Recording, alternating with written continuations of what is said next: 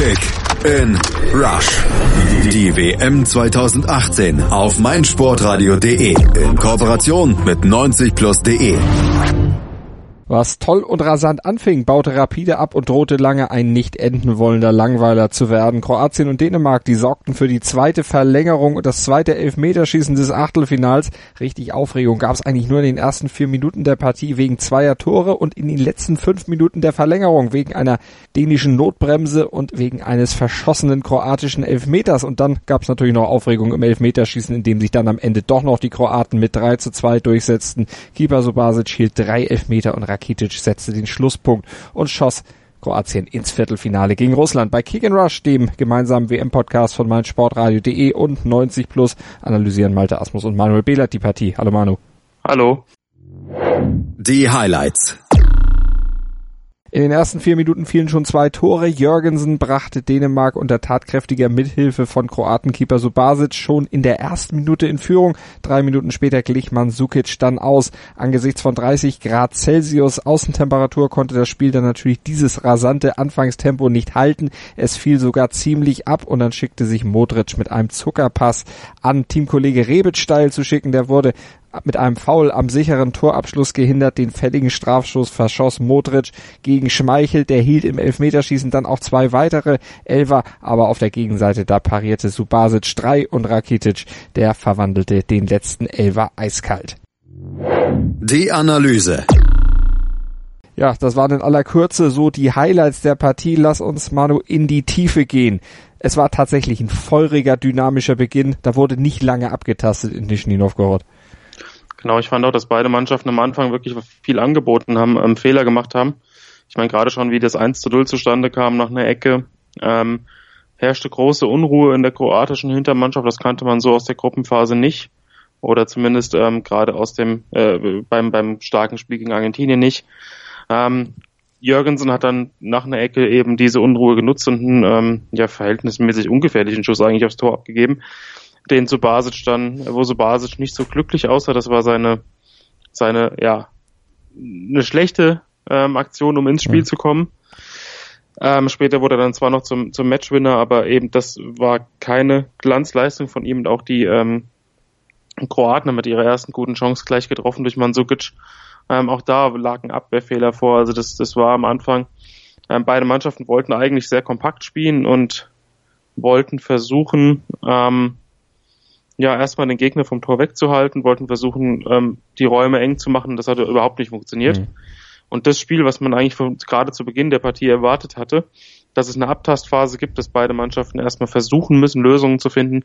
Das hat sich dann direkt äh, nach der Anfangsphase eingestellt und hielt dann auch bis zum Ende an. Lass uns nochmal über dieses 1 zu 0 der Dänen sprechen. Also der Torhüter nicht ganz unschuldig. Äh, äh, der Ball ging durch seine Beine, war aber auch ein bisschen verdeckt, ging ja wirklich flach durch viele Beine der kroatischen Hintermannschaft durch. Genau, das war ein bisschen unangenehm, die ganze Geschichte für einen Torhüter. Ähm, aber ja, wie gesagt, er sieht, er sieht sehr unglücklich aus. Ich würde jetzt nicht sagen, dass es ein unglaublich krasser Torwartfehler war. Mhm. Das war es mit Sicherheit nicht, aber es war eine Situation, die er durchaus schon hätte klären können. Also ähm, ein bisschen Glück hat er denn irgendwie. Ähm, das Spiel hat, also die, normalerweise sagt man ja äh, häufig ein frühes Tor tut im Spiel gut. Mhm. Und hier hat das tatsächlich nur für die ersten paar Minuten nach dem Treffer ähm, der Wahrheit entsprochen und danach war es wirklich teilweise eine hohe Taktiere, eine große Taktiererei mit vielen Zweikämpfen, mit mit viel Ungenauigkeiten auch in der Offensive, vielen ungenauen Flanken, was bei den Zielspielern Cornelius auf der einen und Mansukic auf der anderen Seite schon überraschend war. Haben auch beide ähm, Innenverteidigerpaare haben die Flanken, die wie gesagt ungenau waren, haben sie auch wirklich souverän wegverteidigt. Also es war ähm, kein Spiel, in dem die Stürmer glänzen konnten, weil A die Einbindung gefehlt hat, aber B auch einfach insgesamt so ein bisschen das Tempo gefedert. Du hast schon gesagt, es waren extrem schwüle Bedingungen.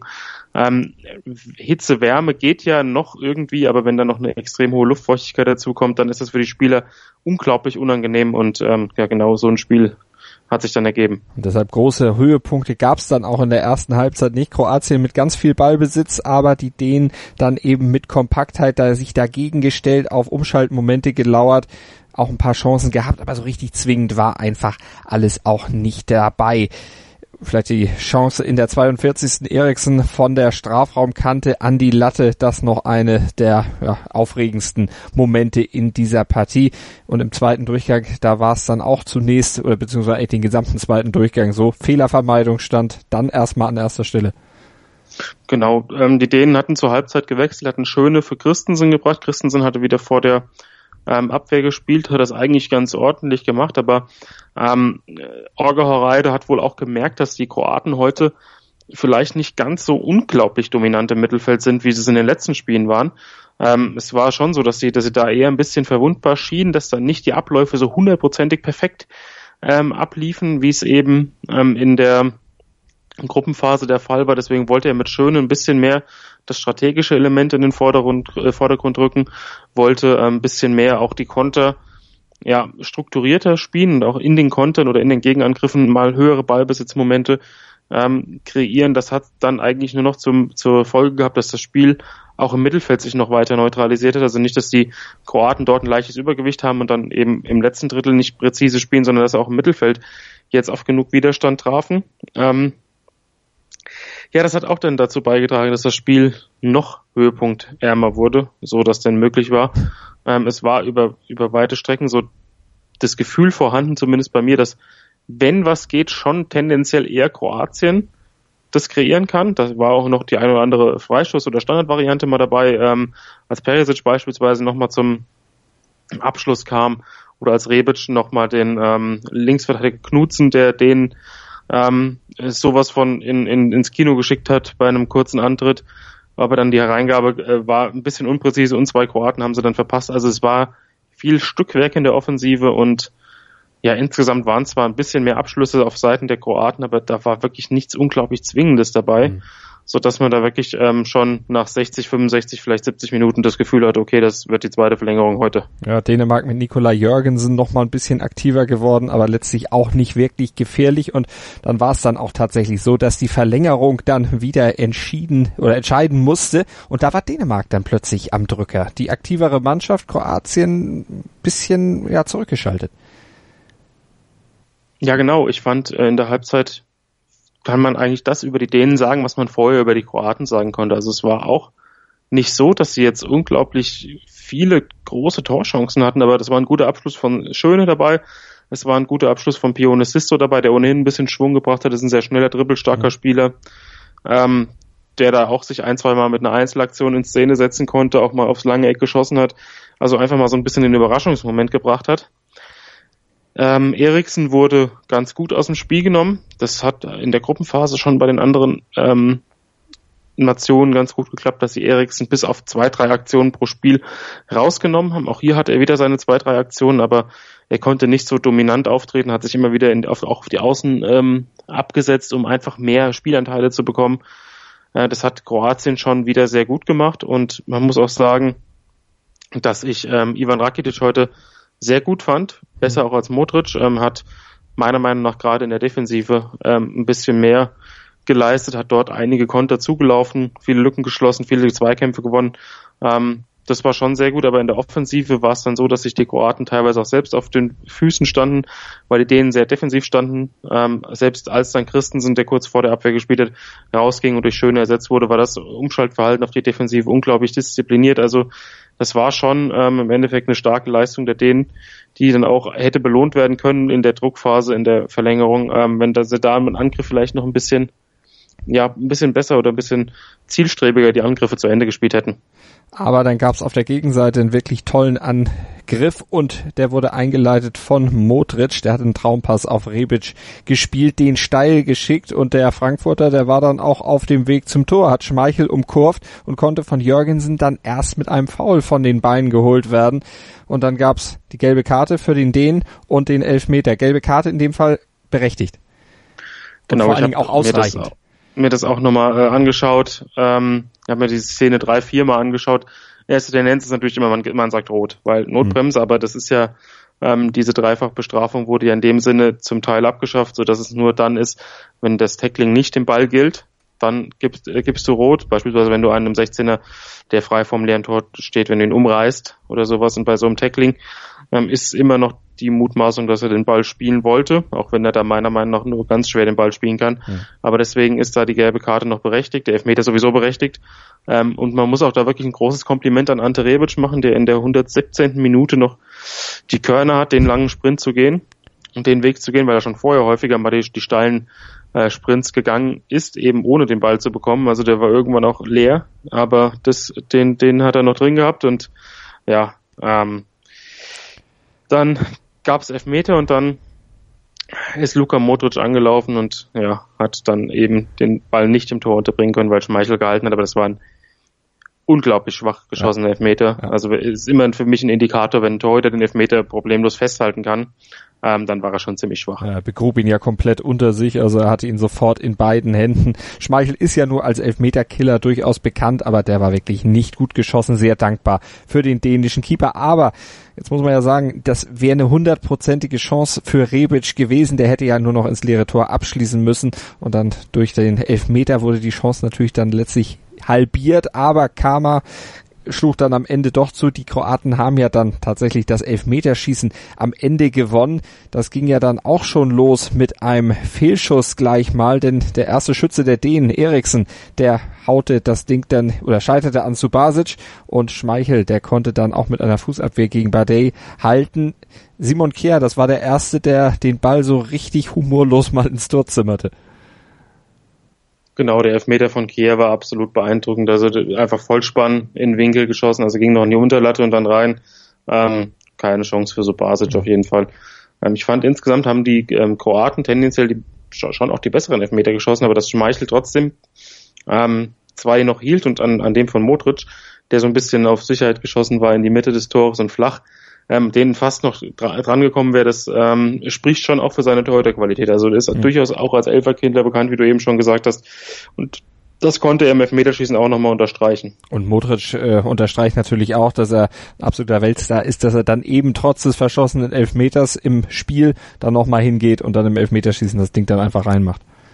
Ja, das war cool, absolut. Aber ähm, wie gesagt, er hat aus den letzten Jahren so viel Selbstvertrauen mit, er weiß, wie gut er ist und ähm, ja, wenn du da mit dem nötigen Selbstvertrauen hingehst. Ich fand, ich sah mir auch sicherer aus im Elfmeterschießen als im, im Spiel. Mhm. Da hat er sich nochmal, im Spiel hat er noch zweimal sich durchs Gesicht gefuchtelt und hat wirklich nicht unglaublich souverän gewirkt. Ähm, das sah dann im, im Elfmeterschießen dann doch noch ein bisschen überzeugter aus. Mhm. Weniger äh, überzeugt sein Teamkollege Pivaric, der machte einen etwas merkwürdigen Bogen beim Anlauf. Das äh, sah schon in der in, in der Anfangsphase dieses Elfmeters nicht so aus, als wenn der tatsächlich treffen würde. Genau, unser Kollege Chris sagt immer, das sehe ich schon beim Anlauf. Ja. Bei, bei, bei, jedem, bei jedem Schützen, der entweder außerhalb des 16ers anläuft oder in Zeitlupe anläuft oder so im Bogen läuft, sagt er schon, der Ball kann nicht reingehen in den meisten Fällen hat er ja auch recht, aber das ist ein, aber das ist, es konnte man tatsächlich sehen. Also das ist, äh, weiß nicht, ob das, ob das jetzt aufgrund ähm, irgendwie Unsicherheit ist oder ob er sich dadurch verspricht, hm. den Torhüter in Unruhe zu versetzen. Also das hat jedenfalls beides, beides hat nicht geklappt. Also keine Unruhe auf jeden Fall. Keine Unruhe auf jeden Fall bei Subasic, der ja am Anfang, wir haben drüber gesprochen, erst so einen kleinen Fehler machte, nicht so gut aussah, am Ende der strahlende Matchwinner war. Genau, deswegen ähm, haben wir Subasic auch zum Spieler des Spiels gewählt. Kaspar Schmeichel hätte es genauso verdient gehabt. Also Schmeichel war, hatte im Spiel ein oder zwei gute Paraden ähm, und hat natürlich schon im Spiel den Elfmeter gehalten, was natürlich auch nochmal eine andere Situation ist, weil du weißt, okay, ist das ist er jetzt drin, ist es vorbei, beim Elfmeterschießen ähm, ist es eben so, wenn du mal einen Elfmeter nicht hältst, dann hast du noch mehr Gelegenheit und hast ja noch deine Mitspieler, die selbst noch schießen können. Also ich finde die Drucksituation na klar, sowohl auf dem Schützen als auch auf dem Torhüter ist vielleicht im, im Spiel, gerade in so einer Phase in der 117. Minute, wo kaum einer noch ähm, einen Sprint gehen kann, außer Ante Rebic, wie wir eben gesehen haben äh, oder gesagt haben, ähm, ist es natürlich nochmal schwieriger. Also Schmeichel hätte es gewiss auch verdient gehabt, mhm. aber eben weil Subasic am Ende das Spiel entschieden hat, ähm, am liebsten hätten wir zwei Spieler des Spiels gekürt, weil die hätten es wirklich beide verdient gehabt.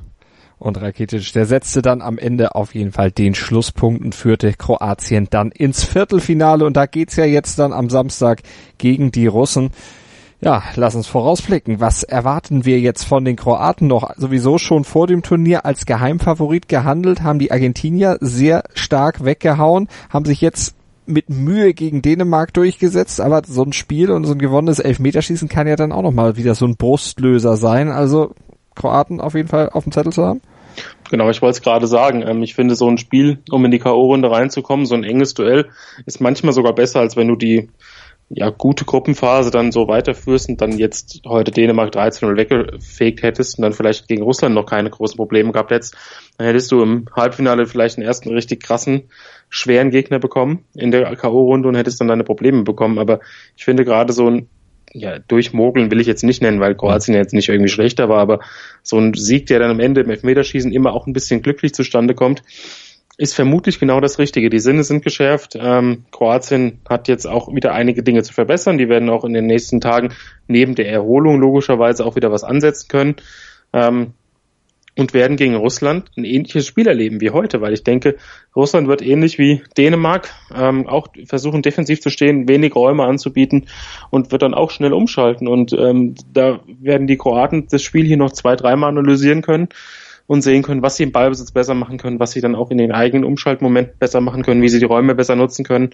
Ähm, und ich denke, da wird auch ein bisschen mehr wieder Kreativität aus dem Mittelfeld kommen müssen, denn ähm, die Russen, vermute ich, werden gegen Kroatien auch wieder mit einer Fünferkette spielen. Mhm. Auch wieder drei kopfballstarke Innenverteidiger aufbieten und wenn dann Mansukic alleine im, im Strafraum ist und wieder so halbgare Flanken kommen, dann ähm, verlaufen wieder einige Angriffe im Sand. Also ich sehe Kroatien als Favorit. Aber Russland ebenfalls im Elfmeterschießen gewonnen, wird auch natürlich ein gewisses Selbstvertrauen mitnehmen. Laufstark sind sie ohnehin, beide. Also das wird, kann auch ein Spiel werden, das einen ähnlichen Verlauf nimmt wie das heutige, es sei denn, Kroatien geht da relativ früh in Führung, dann kann ich mir schon vorstellen, dass die Russen ähm, das, das irgendwann nicht mehr durchziehen können, ihre defensive Haltung. Das konnten sie heute gegen Spanien ja lange, weil es einfach der Rückstand nicht so lange war und eben, ja, ich denke, dass, dass dieses Spiel ähm, gegen Kroatien für die Russen spannend wird, dass, dass die Russen eine Chance haben, ins Halbfinale einzuziehen und dass aber die Kroaten klarer Favorit sind. Und ich denke, wenn sie von Beginn an konzentriert spielen und diese leichte Unruhe in der Abwehr, die heute in der ersten Minute entstanden ist, wenn sie die eben nicht haben, dann ähm, wird, wird sich Kroatien auch durchsetzen.